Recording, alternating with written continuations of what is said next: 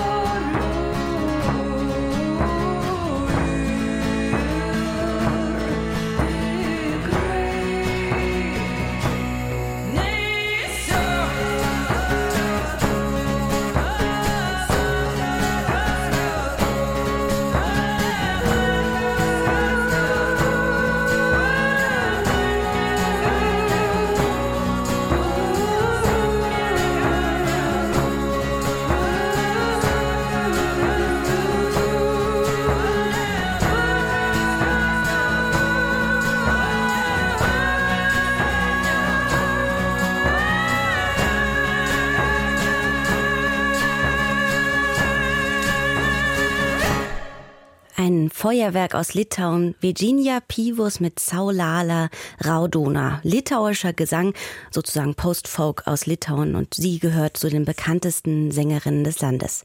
Mit diesem Start geht es aber jetzt erstmal nach Algerien und hier beginnen wir auch musikalisch mit der französisch-algerischen Singer-Songwriterin Sohat Massi.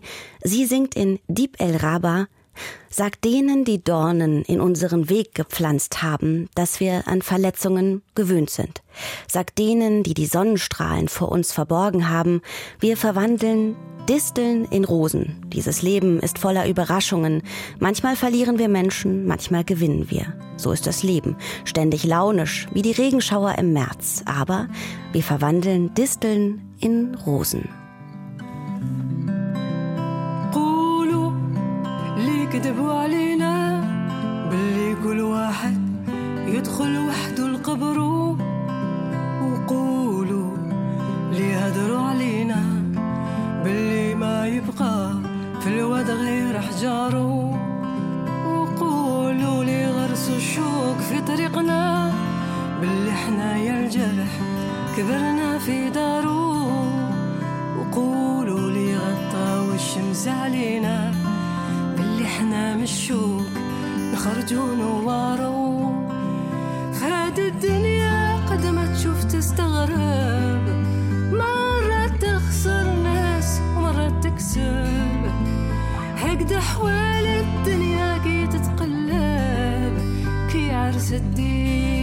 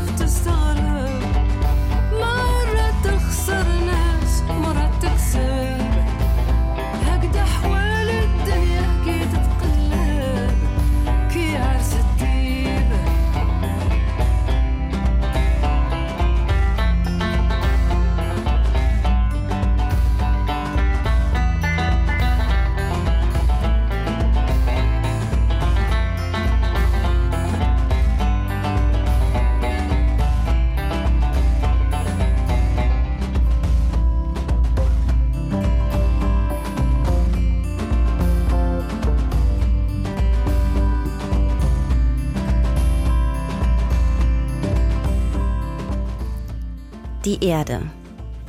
Sie ist, man kann es vielleicht auch so sagen, ganz schön wüst, denn ein Fünftel ihrer Oberfläche tatsächlich besteht aus Wüsten. Ihr gemeinsames vermeintliches Kennzeichen kann man sagen, lebensfeindlich und trocken. Aber die flächenmäßig größten Wüsten, die sind dann letzten Endes doch die Arktis und die Antarktis. Und natürlich auch die größte Sandwüste Sahara. Die Sahara ist auf jeden Fall so die populärste Wüste vielleicht. Und so dachte auch unser Autor Stefan Robinet. Er hat vor vielen Jahren einmal kurz auf einer Sanddüne in Marokko gestanden, die der äußerste Ausläufer der Sahara in der Region war und sich damals fest vorgenommen, einmal richtig Wüste erleben. Und vor kurzem war es dann soweit. Zwei Wochen in die Sahara und zwar in Südalgerien, nur gut viereinhalb Flugstunden letzten Endes von Frankfurt entfernt. Algerien, flächenmäßig übrigens das größte Land Afrikas, ist siebenmal so groß wie Deutschland. Und der größte Teil davon ist heute Wüste. War es aber nicht immer. Warum Urlaub in der Wüste? Das hat meine Frau mich auch gefragt. Schließlich gibt es da keine Hotels, nicht mal Häuser, infolgedessen auch keine Toiletten, keine Duschen. Strom gibt's auch nicht, also auch kein Internet. Und kann man eigentlich telefonieren? Nein, kann man auch nicht.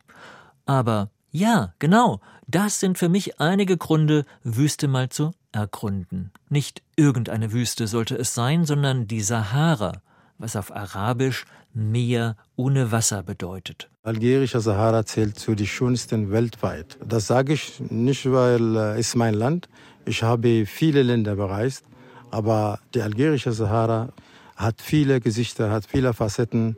Man wird nie langweilig. Sedik Moheri muss es wissen. Als er vor 54 Jahren geboren wurde, waren seine Eltern noch Tuareg-Nomaden, väterlicherseits vom Stamm der Shawi und Benitor, mütterlicherseits Keltetle und Iforas.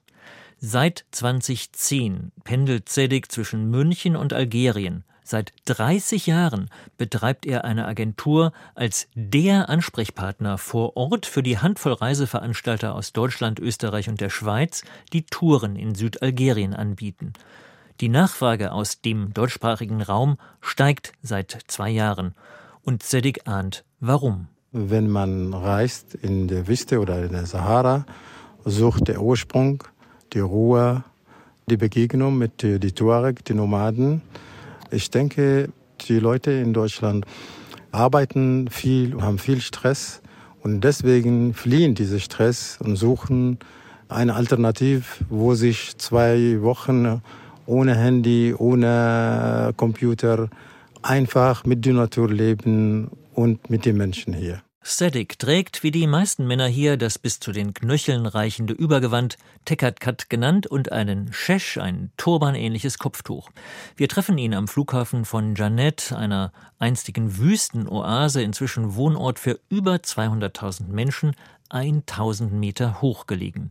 Von hier aus werden wir den Tassili Najer Nationalpark bereisen. Der liegt in der Grenzregion zu Libyen und Niger. Beide Länder gelten als politisch instabil, ebenso wie das angrenzende Mali. Auch Reisen nach Algerien selbst galten bis vor wenigen Jahren als riskant. Manche Staaten wie die USA raten ihren Bürgern bis heute davon ab. Aber Siddiq Moheri beruhigt letzten zehn Jahren die algerische Armee ist sehr präsent an der Grenze. Die Grenze ist elektronisch bewacht mit allem möglich, mit Flugzeugen, mit Drohnen, alles.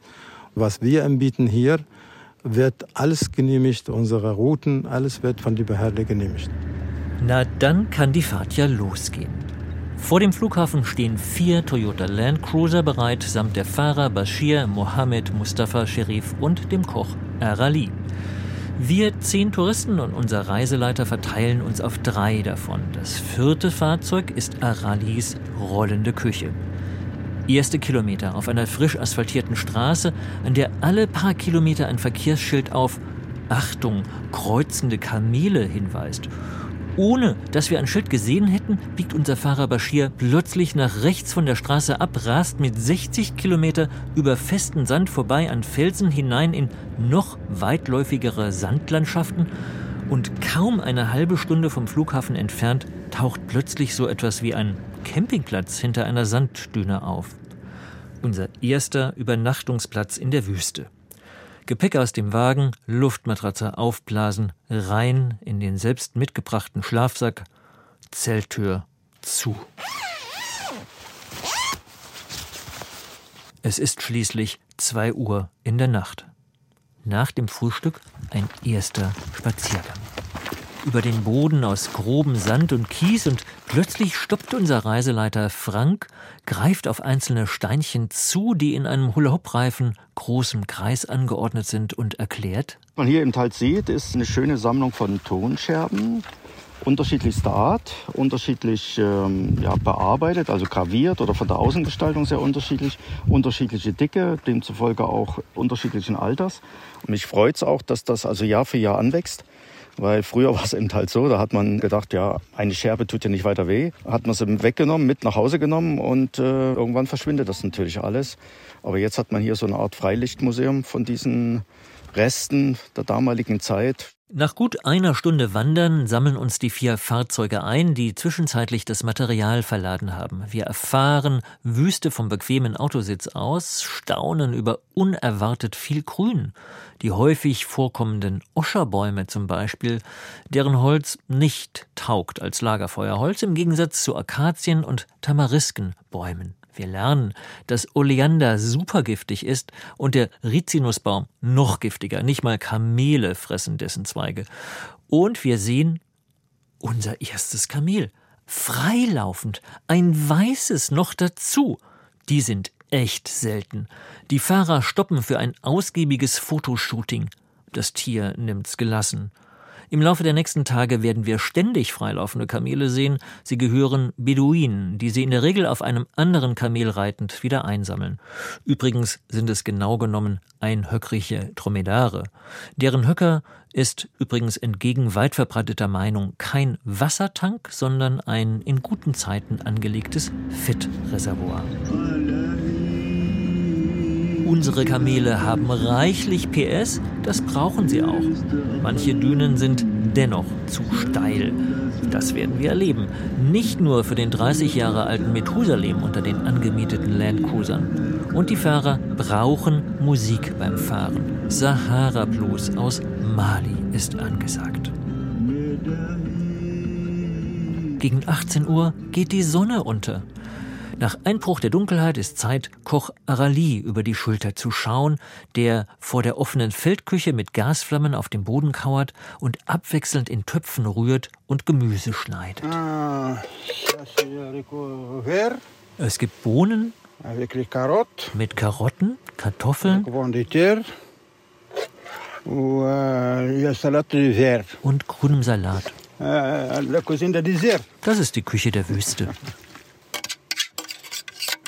Gut eine Stunde später hören wir zum ersten Mal Aralis Ruf, der künftig quasi Pavlovsche Reflexe auslösen wird. Arali zaubert wohlschmeckende Suppen, Salate, deren Anblick schon ein Plaisir des yeux sind, und backt im Wüstensand das Turekbrot Dekala, reicht zu jedem Abendessen als Nachtisch die köstlichen Datteln, die hier gerade frisch geerntet wurden. Dieses erste, wie jedes folgende Essen, endet mit der arabischen Teezeremonie. Dreimal hintereinander Tee aus fingerhutgroßen Gläsern. Der erste, bitter wie das Leben. Der zweite, stark wie die Liebe. Der dritte, sanft wie der Tod. Dann lenkt nichts mehr ab vom Miteinanderreden im Licht der Sterne oder Lesen mit dem Licht der Stirnlampe. Statt Dusche wird in ein Kindersandeimer großes Behältnis Wasser für eine Katzenwäsche abgezapft. Und spätestens um 21 Uhr sind alle müde. Die nächsten Tage folgen in ihrem Ablauf demselben Muster. Aufstehen, Zelt abbauen, frühstücken, Wüste zu Fuß erkunden, Wüste mit dem Landcruiser erfahren. Jedem Tag staunen wir über Neues, vor allem über die schier unfassbare Fülle prähistorischer Felszeichnungen. Wir stoppen gefühlt alle 20 Minuten vor Felswänden, Höhlen, Schluchten oder einfach unscheinbar aussehenden Steinen. Erst wenn man unmittelbar davor steht, deutet ein Halbkreis aus Steinen an, dass dahinter Sehenswertes steckt, frei zugänglich für Touristen und ungeschützt vor der Witterung. Größe, Farben, Gravurtechnik und Motive variieren, aber die Botschaft ist immer eindrücklich. Die heutige Wüste sah vor tausenden Jahren genauso aus wie das heutige Sub-Sahara. Wir sehen gezeichnete Rinder und Kamele, Giraffen und Elefanten, Antilopen, Nashörner und Löwen und sogar Fische sowie jagende, kochende, ackerbauende oder sich liebende Menschen. Nicht immer ist wissenschaftlich geklärt, was genau wir sehen. Ein Bild animiert Reiseteilnehmerin Mechthild zu einer Interpretation. Also hier ist eine Kuh und da ist eine Frau. Sie hat e- etwas in der Hand. Das könnte also etwas sein, was wir als Spiegel sehen. Das heißt, sie guckt nach hinten, ob der Stier auch zu ihr guckt und ob er sie schön findet. Und der Stier guckt zu ihr, ob sie ihn auch bemerkt. Man kann sich also vorstellen, was jetzt der nächste Schritt wäre. Wenn man den Stier jetzt als Mann sieht und die Frau äh, hier also als Paar sieht, dann könnte sich in der Mitte jetzt der nächste Schritt dieser Bildergeschichte abspielen. An dieser Stelle gab es ausnahmsweise Besichtigungsstau. Eine Gruppe aus Algerien stammender Franzosen kommt direkt nach uns. Eine Ausnahme. Tagelang sehen wir gar keine Menschen, einmal eine Gruppe schwarzhäutiger Nomaden, die Nachfahren ehemaliger Sklaven, ein anderes Mal eine fast 40-köpfige Gruppe von Italienern. Wir alle empfinden eine solche Gruppengröße als nicht wüstenadäquaten Massentourismus. Das versichern wir uns am abendlichen Lagerfeuer. Ob unsere Tuareg-Begleiter sich dieselben Geschichten erzählen, wir wissen es nicht. Sie sprechen untereinander die Tuareg-Sprache Tamashak. Auf jeden Fall hören wir die fünf Männer an jedem Abend anhaltend plaudern und kichern bis zur Nachtruhe und ab dem islamischen Morgengebet bei Tagesbeginn.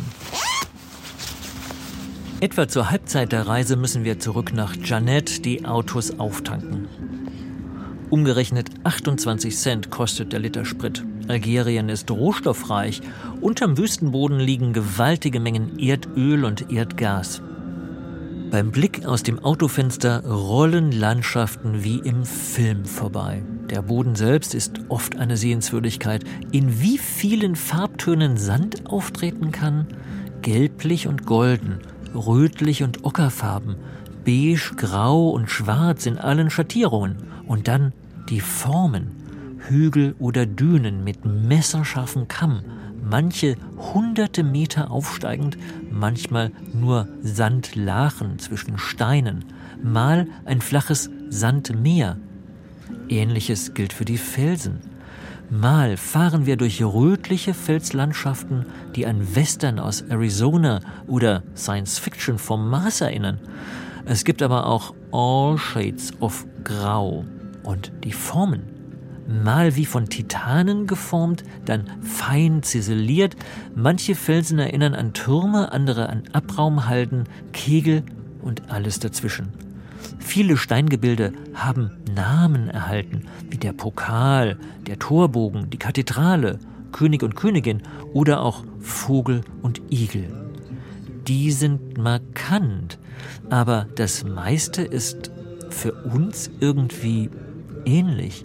Woher weiß eigentlich unser Pfarrer Bashir, wo er gerade ist. Weil ich die Wege seit langem kenne. Ich habe sie auch schon mit Kamelen gemacht.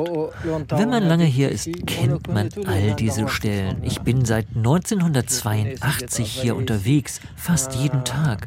Ich kenne alle Orte, die die Touristen interessieren. Die Richtung erkennt man nicht durch irgendwelche Wegweiser. Die Landkarte ist im Kopf. Wenn man einen Ort ein, zweimal gesehen hat, das reicht.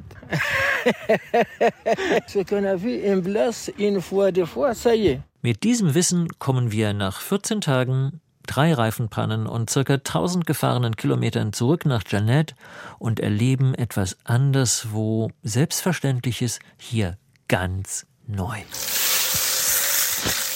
Duschen mit richtig fließendem Wasser. Wahnsinn. Großartig, wie gut das tut. Nicht nur das. Wir alle haben etwas individuell Unvergessliches erlebt.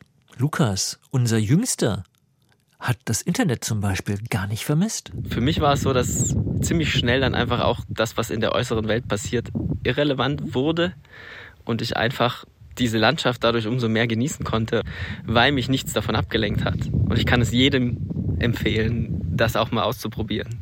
Besonders beeindruckt hat mich die Mittagspause, die Stille und dann wieder so leise Geräusche wie der Wind in Akazie oder mal ein Insekt, das vorbeigesummt ist, mal ein Schlapp, Schlapp, Schlapp von einer Sandale und dann wieder absolute Stille. Das war Irma, die immer unter freiem Himmel im Schlafsack übernachtet hat. Und Mechthild, mit 75 Jahren die lebenserfahrenste, meint, Wüstentouristen brauchten keine Altersbeschränkung. Warum sollte man, solange man zwei Beine hat und laufen kann? Eine dicke Tasche muss man ja nun nicht äh, bis ins nächste Gebirge tragen. Ne? Tierarzt Edelhard erinnert sich an Bullenhitze und wunderschöne Speisen. Hält man kaum für möglich, dass man das in der Wüste sowas vorgesetzt kriegt.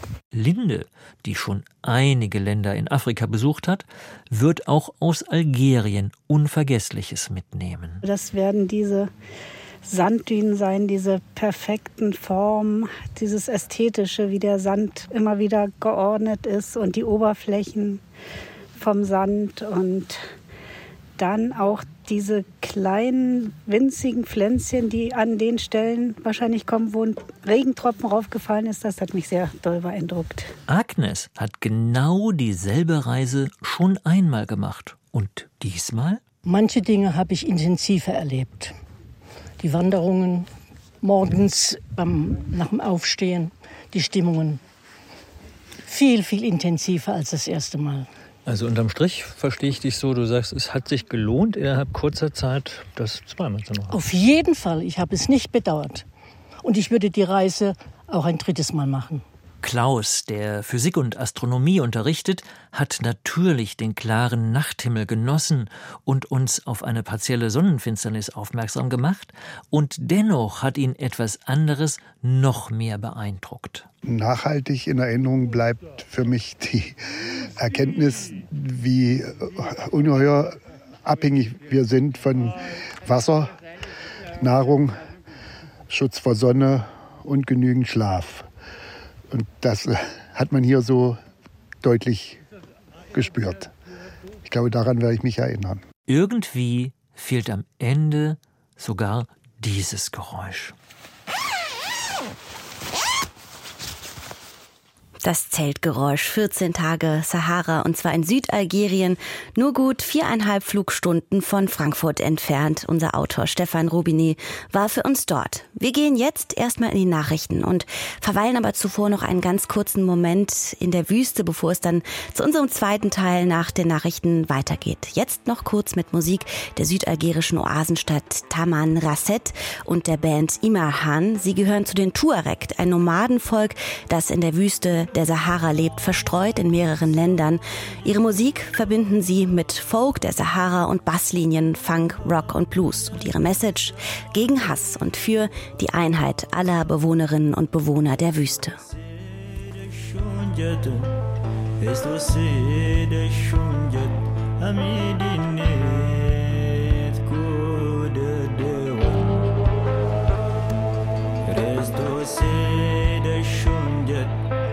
Dosyre a amidi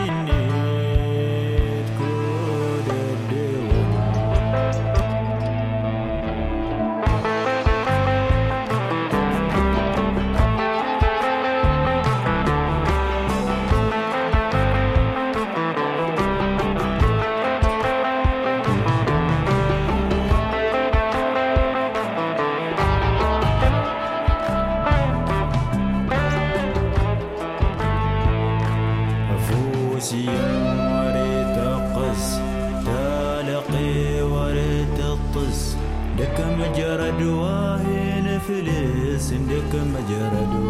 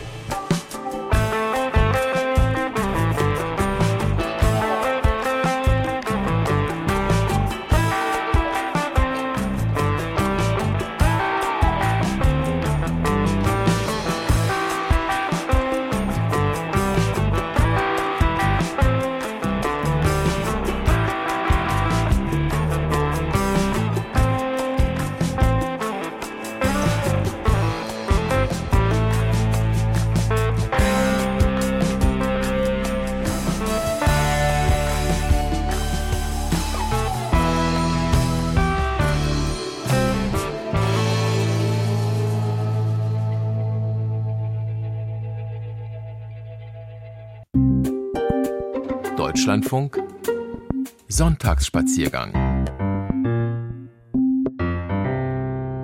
Und damit begrüße ich Sie zum zweiten Teil der Reisenotizen aus Deutschland und der Welt, dem Sonntagsspaziergang, immer noch für Sie im Studio, Susan Sari.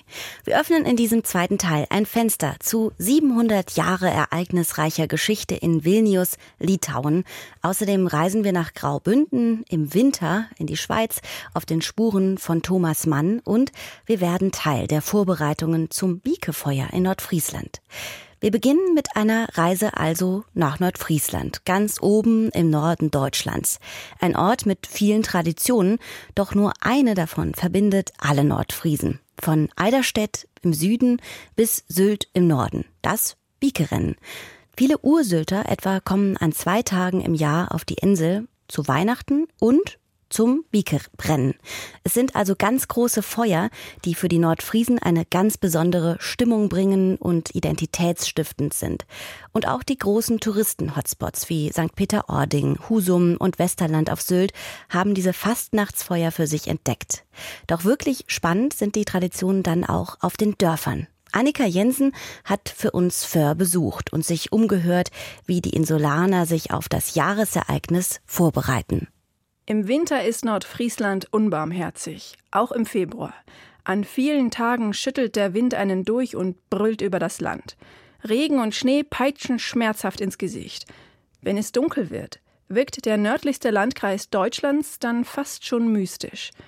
Jedes Jahr am 21. Februar kommt es an vielen Orten auf den Inseln und an der Küste ausgerechnet dann zu einem bedeutenden Outdoor-Event. Eines, das dieses Mystische noch mystischer macht. Es brennen vielerorts gigantische Feuer, mehrere Meter hoch. Und erst, wenn es richtig schön dunkel ist. Sie nennen sich Biekefeuer und sie sind identitätsstiftend für die Nordfriesen. Jedes Kind kennt sie und freut sich das ganze Jahr drauf. Und letzte Tiden halt immer die Klappe, wie wir alle dörren, freuen wir noch in Tannenbaum es ist Anfang Februar, ein Freitagvormittag in der Grundschule für Land in Süderende im Westen der Insel. Im Friesischunterricht spricht Enken Tolund mit ihren zehnjährigen Schülerinnen und Schülern über die Tradition.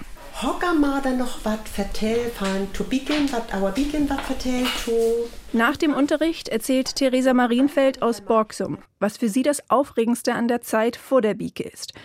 Tannenbäume für den Haufen sammeln und klauen. Vor allem auf den Inseln hat das Tradition. Wir haben letztes Jahr immer ein Süderende geklaut. Da sind wir immer nach Süderende gelaufen und haben da immer geklaut. Und dann haben wir die in unser Versteck gebracht und dann deshalb war unser Biekerhaufen auch so hoch, weil wir so viel geklaut haben. Unter den Dörfern auf Föhr entsteht ein gnadenloser Wettbewerb. Das Ziel, der größte Biekerhaufen. Wenige Wochen vor dem Biekebrennen werden die Bäume aus den Verstecken geholt und zum Haufen gebracht. Damit dort Diebe keine Chance haben oder Gott bewahre Neider den Haufen gar verfrüht anzünden, wachen die Kinder vor den Haufen. Stundenlang sitzen sie dort. Doch nicht immer hilft das, erzählt Theresa. Bei uns wurde der gestern Abend um elf nochmal angezündet, einfach so. Also das wurde von jemandem angezündet, wahrscheinlich aus einem anderen Dorf. Unser war nämlich der größte Biekehaufen. Und das wurde dann angezündet, jetzt ist er nur noch halb so groß. Die Zehnjährige ist überzeugt, die Täter sind bald gefasst. Denn die Polizei hat das Kennzeichen von einem Auto, das vom Tatort wegfuhr.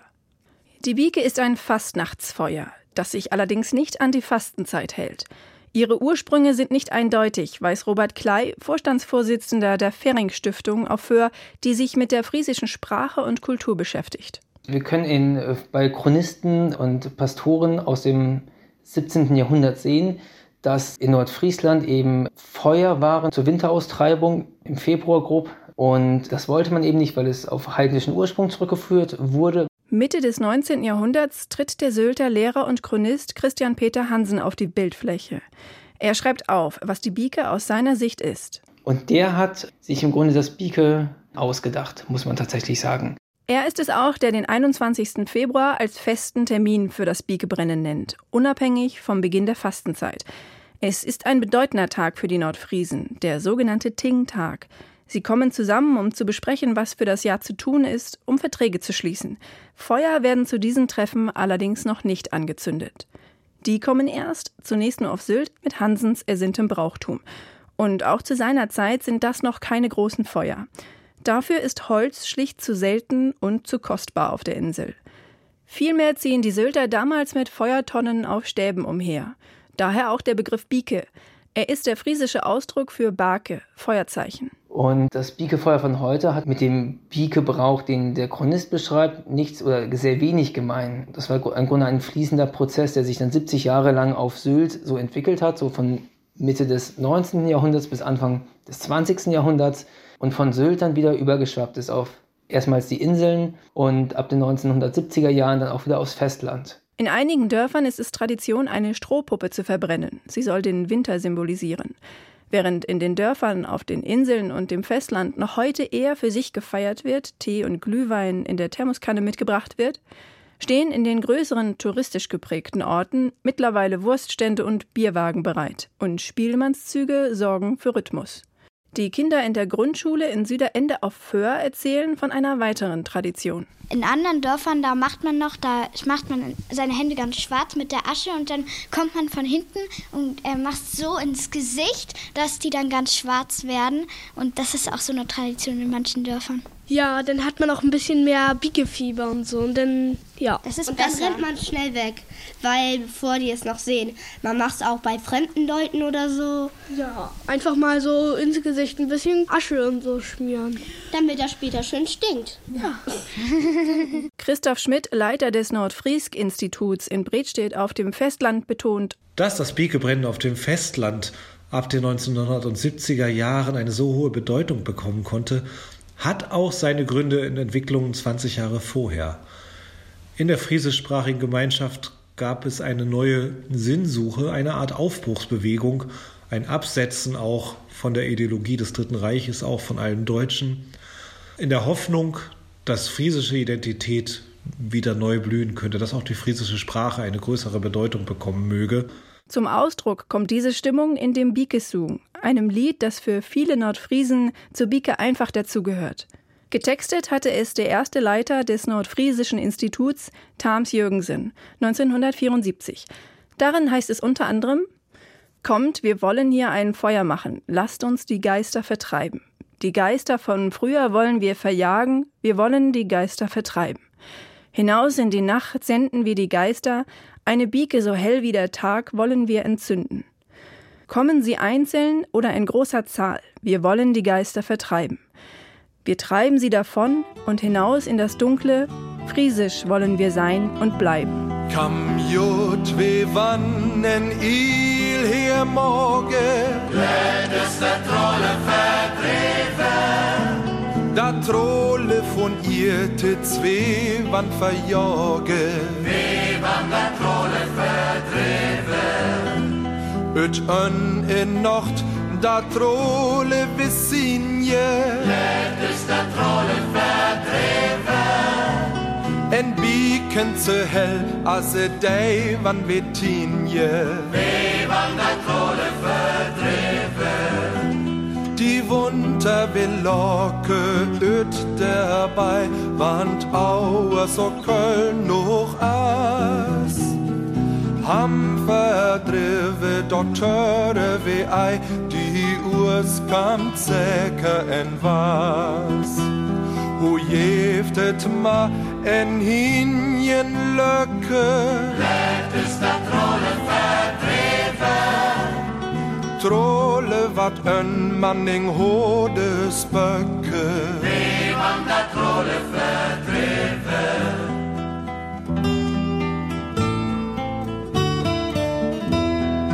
Sam von der Trolle is wis morgen wann. Let is dat Trolle verdreven. Dort frasche en frasch von manna viazzan. Wie man dat Trolle verdreven. Manning ol heter die Sprecke verdorven. Let is dat Trolle verdreven. Wat ihr tits was lähmte, nü asset störven. Wie man dat Trolle verdreven. Ent hot von der ollen nehe Forst ham seht, ent hot von der Schöllmeistre ook. Dort hiam da Bjane verswege lädt, wat vor jam Seele vors Göt en smog. En noch an Trollpunkt dö is Lönje. Let is dat Trolle verdreven. Morget volle ans Döge, Massen Hönje. Wie man dat Trolle verdreven. Das war Friesisch und meine Kollegin Annika Jensen, die hat uns mitgenommen nach Föhr, Nordfriesland, ein Ort voller Traditionen und dem besonderen Gefühl der Biekebrennen. Wir reisen jetzt von Nordfriesland nun durch ganz Deutschland hindurch auf den Spuren von Thomas Mann bis in die Schweiz. Die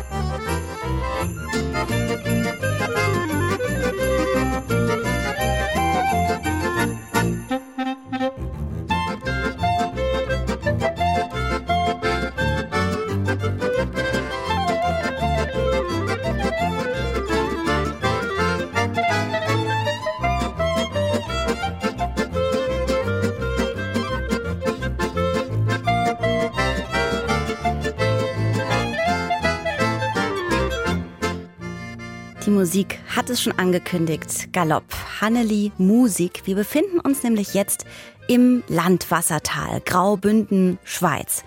Und da muss man festhalten, der Mannheimer Alexander Spengler machte einst Davos als Kurort berühmt. Nachdem er in Zürich Medizin studiert hatte und als Landschaftsarzt nach Graubünden gekommen war, fiel ihm auf, dass es kaum Lungenkranke in den Bergen gab.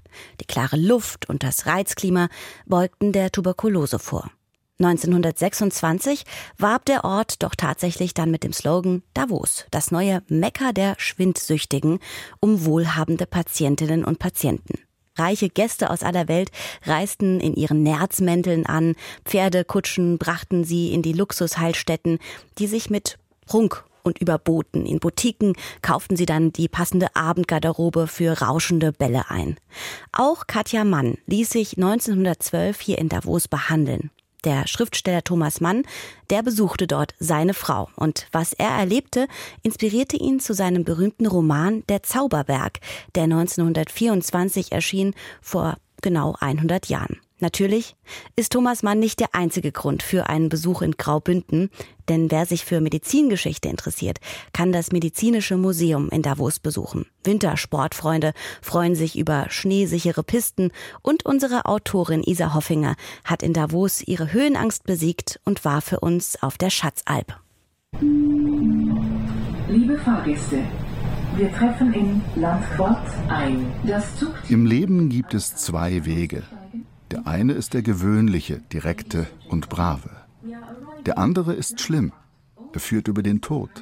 Und das ist der geniale Weg. Hans Castorp zu Madame Chauchat in Der Zauberberg. Der Zug windet sich gebogen auf schmalem Pass. Wasser rauschen in der Tiefe. Dunkle Fichten streben zwischen Felsblöcken hervor. Finstere Tunnel kommen und, wenn es wieder Tag wird, tun sich Abgründe auf. Besser als Thomas Mann kann man eine Fahrt mit der Rätischen Bahn nicht beschreiben.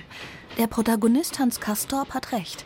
Landquart liegt wirklich noch in mäßiger Höhe. Zwischen den Schneezungen in den Wäldern sehe ich braunes Gras auf Lichtungen. Auf dem Weg nach Davos über die Stationen Schiers und Furna wird es draußen langsam weißer. Die Rätische Bahn gleitet still durch ein Wintermärchen. Neuschnee liegt auf den Dächern, an den Rändern fließt er leicht herunter wie Zuckerguss auf Pfefferkuchenhäusern. Graue Rauchfahnen steigen aus den Holzkaminen zum eisblauen Abendhimmel. Bei Küblis, gegen vier Uhr am Nachmittag, huscht die Sonne hinter einen Bergrücken. Nun geht es im Dunkeln weiter. Auf wilder, drangvoller Felsenstraße allen Ernstes ins Hochgebirge, wie Thomas Mann schreibt. Ich hatte befürchtet, dass mir, genau wie Hans Castorp, schwindlig werden würde in der Via Vier Retica. So heißt die Rätische Bahn im Bündnerromanischen, der Sprache aus dem Kanton Graubünden. Bündnerromanisch klingt wie ein altes Italienisch. Gelassen, ohne Schnörkel und so klar wie die Höhenluft im Engadin. Arrivai, sagen die Engadiner zum Abschied, Allegra zur Begrüßung. Добавив ще розвоку лауто, собава сиплеманч у Minerela, ich ist postiraci, zbavim Giovin. Anders als Hans Castorp, der sich Nietzsches Philosophie zu eigen macht, sehe ich nichts Geniales in der Gefahr. Ein kleiner Tod ist diese Reise für mich allerdings schon. Ich mag keinen Schnee. Seit über 20 Jahren war ich im Winter nicht mehr im Urlaub. Die Schweiz besuche ich zum ersten Mal, denn auch die Berge reizen mich kaum. Mein Kurztrip ist ein Therapieversuch. Literatur ist mein Beruhigungsmittel. Ich habe schreckliche Höhenangst. Zwei Orte, das Waldhotel, in dem Manns Frau Katja Pringsheim 1912 einen Lungenspitzenkatar auskurierte, als es noch ein Sanatorium war, und das Berghotel Schatzalp, das bis 1953 eine Heilstätte war, haben den Schriftsteller inspiriert. Die Züricher Architekten Otto Pfleghardt und Max Hefeli erbauten das Sanatorium Schatzalp von 1898 bis 1900 auf einem Sonnenplateau. Am 21. Dezember 1900 wurde es eröffnet. In den Zimmern gab es Badewannen mit Löwenfüßen und einem geheizten Wannenrand. Die Klosettschüsseln aus England waren mit Blumen bemalt. Sie hatten einen Sitzring, den man mit heißem Wasser heizen konnte. Im Treppenhaus lag edles, weinrotes Linoleum mit goldenen Pfingstrosen. Aufzüge für Teller und Tabletts verbanden die Hauptküche mit den drei Etagen. Darin gab es Wärmetische. Die Patienten sollten ihr Essen in ihren Zimmern immer heiß bekommen. Am Empfang sitzt eine schwarze Katze auf dem Tresen. Sie gibt keinen Mucks von sich und bewegt nicht einmal den Schwanz. Ihre weißen Schnurrhaare sind so starr, dass ich zuerst denke, sie sei ausgestopft. Auch Madame Chouchard, die russische Patientin, der Hans Castorp verfällt, hat etwas Katzenhaftes.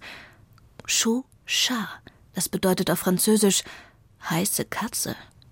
In ihrem Vornamen Claudia, mit W geschrieben, steckt das englische Wort Claw für Kralle.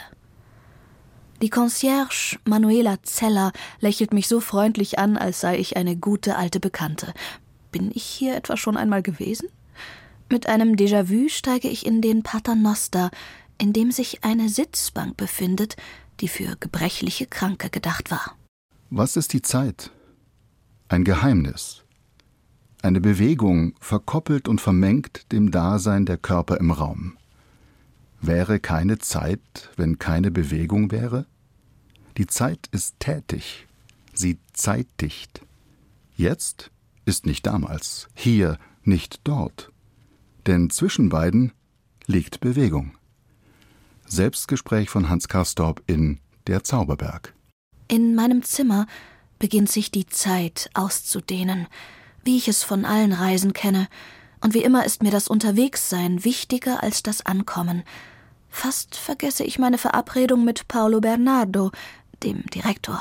Ich habe vor kurzem noch Bilder von 1907 gesehen. Mein Büro ist unverändert. Ich habe die gleichen Lampen.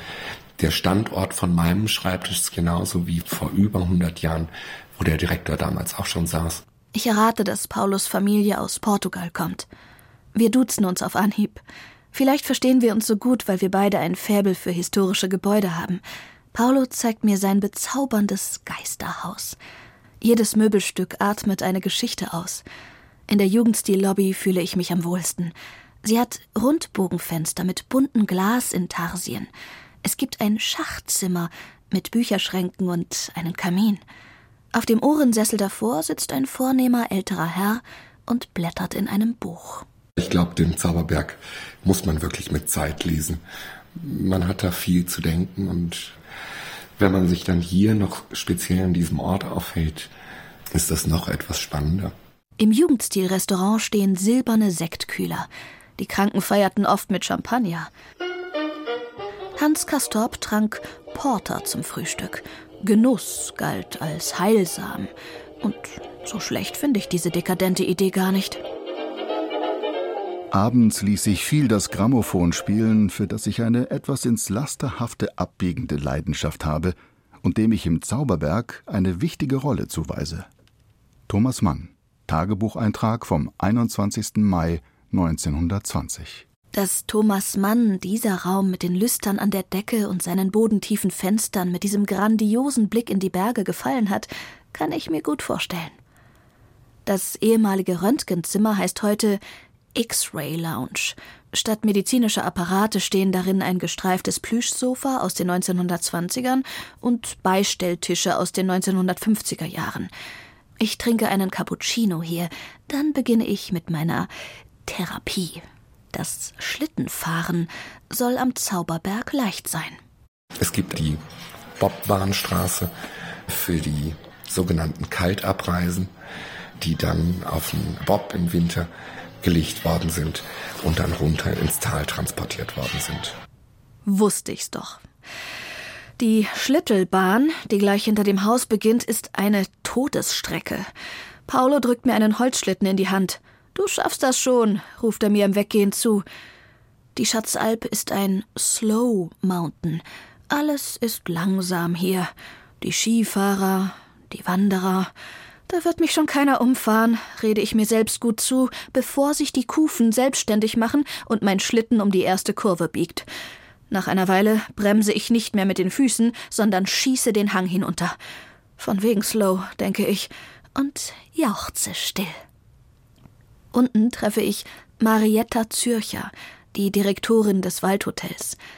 Katja Mann wohnte in Zimmer 37, als es noch Waldsanatorium hieß. Wir konnten das anhand der Pläne rekonstruieren, dass das das heutige Zimmer 307 ist, ein Einzelzimmer. Thomas Mann zog gegenüber ein, in die Villa am Stein. Ich leiste hier meiner gebesserten, aber noch keineswegs hergestellten Frau Gesellschaft und gewöhne mich recht mühsam an die 1600 Meter. Ein paar Tage machten sie mir sogar Fieber, so dass der Professor mich schon profitlich lächelnd für etwas tuberkulös und einer längeren Kur bedürftig erklärte.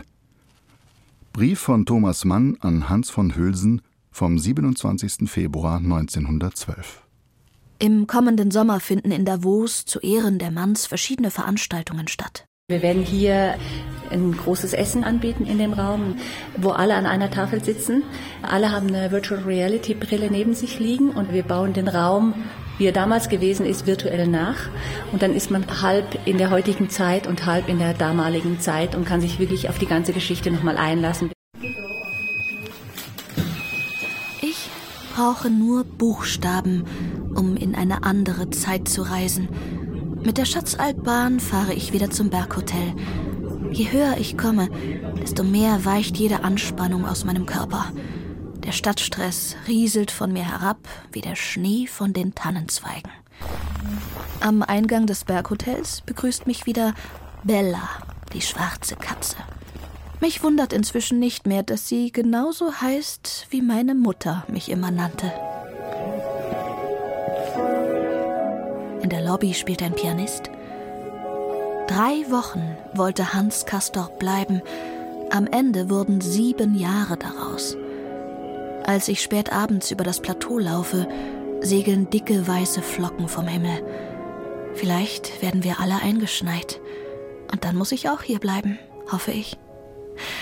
Dann schlafe ich ein. Den Anblick der Eisblume an meiner Balkontür nehme ich mit in meine Träume. Davos in der Schweiz, wo sich 1912 schon Katja Mann behandeln ließ und der Ort, an dem sie ihr Mann, der Schriftsteller Thomas Mann, besuchte. Was er hier erlebte, inspirierte ihn unter anderem zu seinem berühmten Roman Der Zauberberg, der 1924 erschien, vor genau 100 Jahren. Unsere Autorin Isa Hoffinger war für uns dort und hat sich den magischen Ort angesehen. Wir reisen von hier aus langsam noch zum Schluss in die litauische Hauptstadt Vilnius, zunächst musikalisch mit einem traditionellen Kammerchor, Jauna Musica aus Vilnius, gemeinsam mit der Band Merupe, die Band um die Sängerin und Kankles-Spielerin Indre Jogelevičiūtė. Die Kankles ist die litauische Zither. Tauchen wir also ein in den besonderen Klang der litauischen Sprache.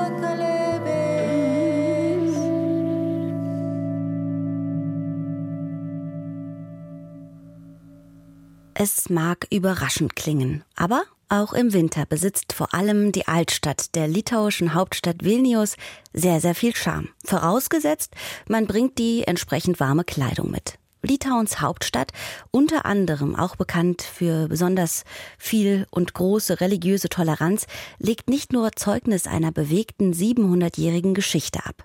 Vilnius präsentiert sich als dynamische Stadt, die sich traumatisiert von den verschiedenen Phasen russisch-sowjetischer Herrschaft an Westeuropa orientiert ein Hauch mediterraner Architektur, ein Hauch von künstlerischer Anarchie im Stadtteil Usupis, die Wiederauferstehung von drei Dutzend zu Sowjetzeiten stillgelegter Kirchen.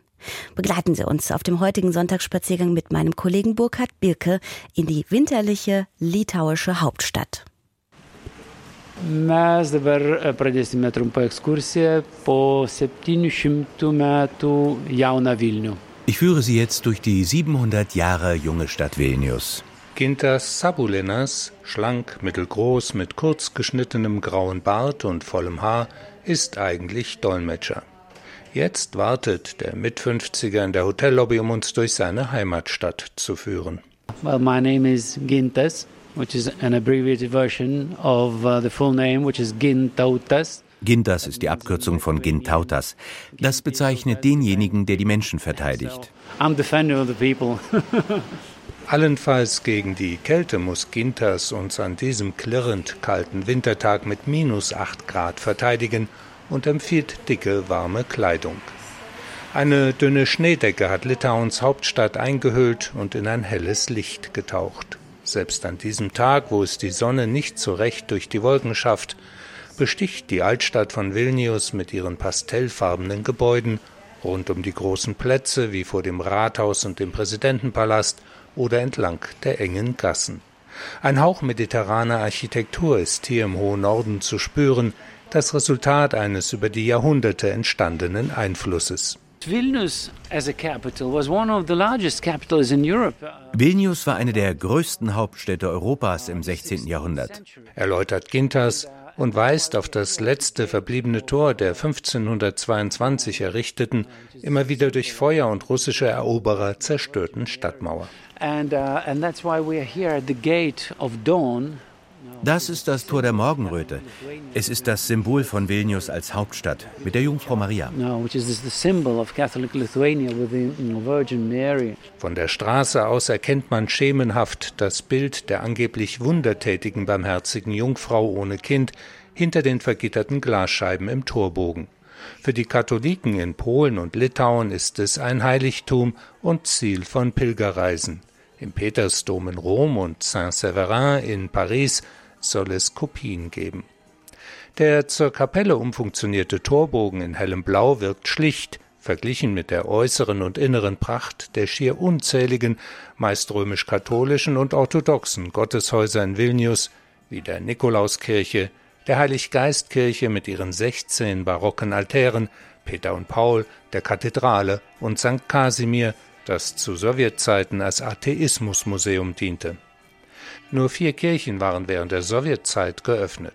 Heutzutage erstrahlen die 40, überwiegend barocken Gotteshäuser in teils neuem Glanz und prägen zusammen mit der von den Jesuiten 1579 gegründeten, wohl ältesten Universität des Baltikums mit ihrem wunderbaren Patio das Bild der Altstadt.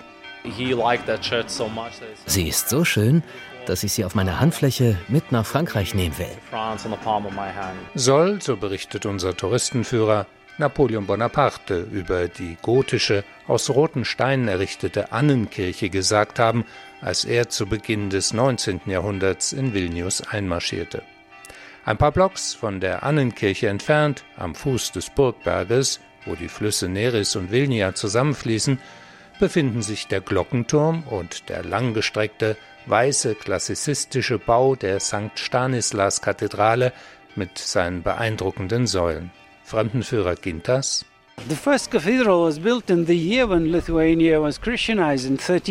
die erste Kathedrale wurde im Jahr 1387 im gotischen Stil errichtet, als Litauen christlich wurde.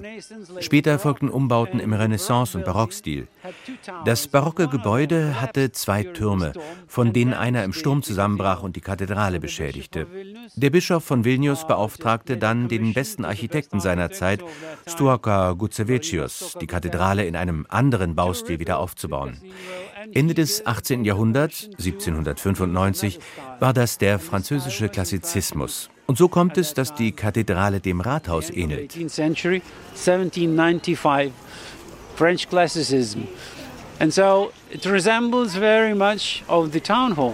Beide Gebäude wurden vom gleichen Architekten Storka Gucevisius im Abstand von wenigen Jahren errichtet nicht nur wegen der beeindruckenden Kombination verschiedener architektonischer Stile, sondern vor allem wegen des Grabmals des heiligen Kasimir bleibt die Kathedrale für die sehr katholischen Litauer ein besonderer Anziehungspunkt. 1636 wurde dem 152 Jahre zuvor verstorbenen Königssohn Kasimir eine eigene Grabkapelle gebaut. An der Wand zieren zwei Fresken des italienischen Malers Michelangelo Palloni die Kapelle. Zu sehen sind die Graböffnung und Szenen mit Wundern, die Kasimir zugeschrieben werden. And uh, the tomb itself is um, decorated with silver and it's already the work of the 18th century. Das Grab ist mit Silber verziert und eine Arbeit aus dem 18. Jahrhundert. Die Stuckarbeiten stammen von dem Italiener Petro Perti. Der italienische Einfluss überall in Vilnius geht auch darauf zurück, dass Sigismund I., König von Polen und Litauen, Bona Sforza aus dem Mailänder Adelsgeschlecht der Sforza heiratete. And so she uh, introduced many uh, Italian uh, things to Lithuania. Erläutert Gintas bei der Führung durch die Grabkapelle in der Kathedrale wohin die Reliquien erst nach 1990, dem Ende der Sowjetherrschaft, aus der Kirche Peter und Paul gebracht wurden.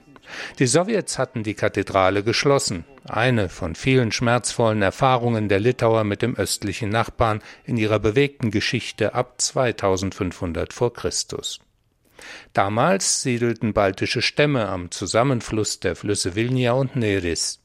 Es entstand ein reges Zentrum für den Handel mit Mittelmeerländern. Größere geschichtliche Bedeutung erlangte Litauen erst wieder im frühen Mittelalter. Anders als Riga und Tallinn, die Hauptstädte der baltischen Nachbarn, konnte Vilnius im 13. Jahrhundert nicht vom deutschen Orden erobert werden. Erst 1387 wurde Litauen christianisiert, kurz zuvor hatte sich das Großfürstentum Litauen mit dem Königreich Polen in Personalunion verbunden. 1569 führte der Vertrag von Lublin zur Bildung einer polnisch-litauischen Konföderation, deren Grenzen bis ans Schwarze Meer reichten. Let's remember that Lithuania, the Grand Duchy, Uh, Damals umfasste Litauen Weißrussland und weite Teile der heutigen Ukraine. Wenn wir von Weißrussen und Ukrainern sprechen, dann sprechen wir von unseren Russen. Belarusians and Ukrainians is something like our Russians.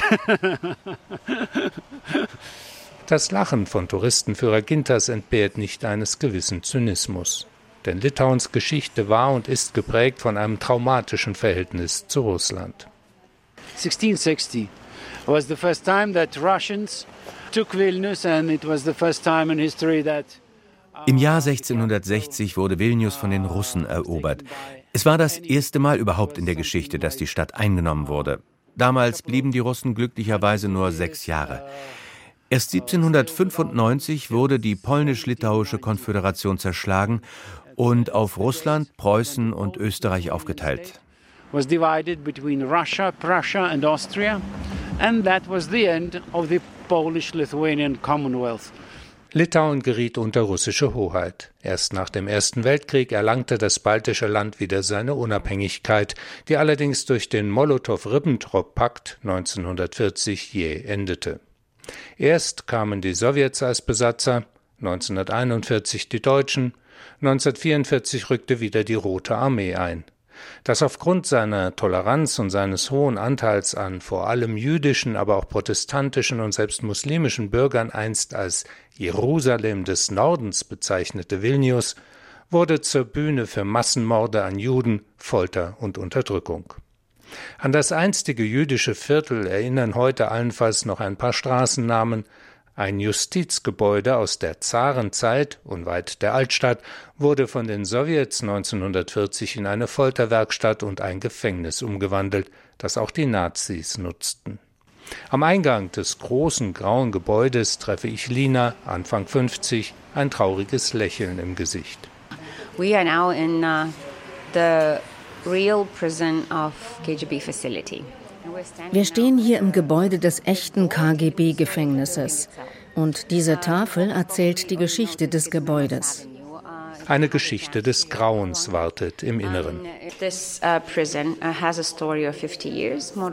Rund 50 Jahre Geschichte werden hier wiedergespiegelt. Lina zeigt erst im Keller, anschließend auf der Etage die Räume, in denen Gefangene aufgenommen wurden, teilweise zu 20 auf nicht einmal 8 Quadratmetern, mit nur einem Eimer für ihre Bedürfnisse zusammengefercht.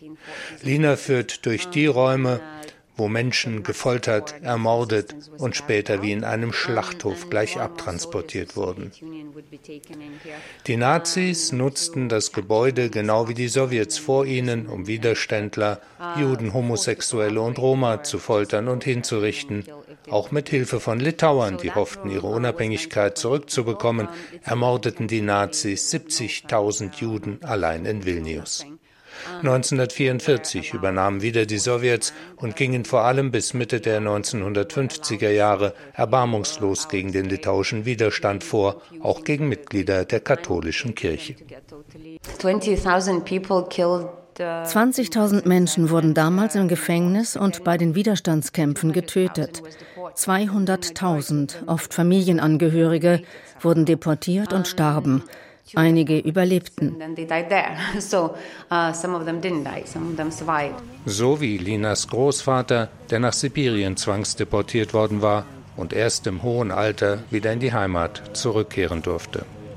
Wie tief das Trauma der Sowjetzeit sitzt, zeigt eine Sonderausstellung mit beeindruckenden Werken zeitgenössischer litauischer Künstler im modernen Mo-Museum am Rande der Altstadt von Vilnius.